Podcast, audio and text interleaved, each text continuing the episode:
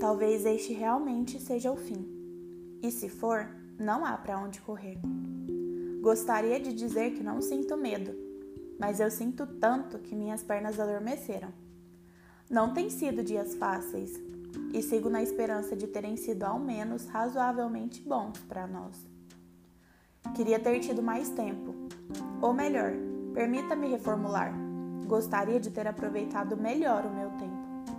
Aquele que, vez ou outra, eu gastava de forma banal, mas me fazia bem.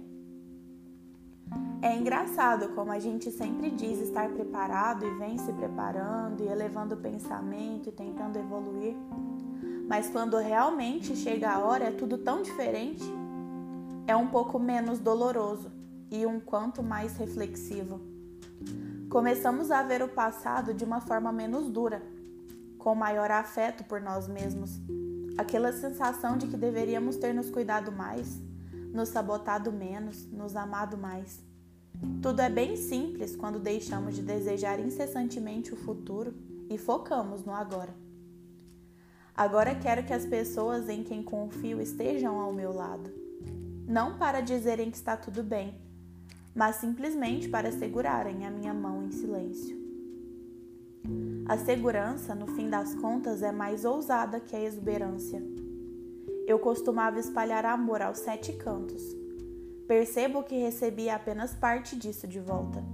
E não é de longe a coisa que mais me arrependo. Aliás, disso eu me orgulho. Jamais derramei uma lágrima com isso. Contudo, já arranquei vários sorrisos. Eu costumava levar uma vida simples, daquelas que ninguém é capaz de sentir inveja, e graças a Deus por isso. Ainda costumo acreditar que a simplicidade é o caminho para as conquistas daquilo que mais queremos na vida. Ainda sinto minhas pernas formigando e minhas mãos tremem de medo. Há um frio que sobe por minha espinha e me faz querer gritar.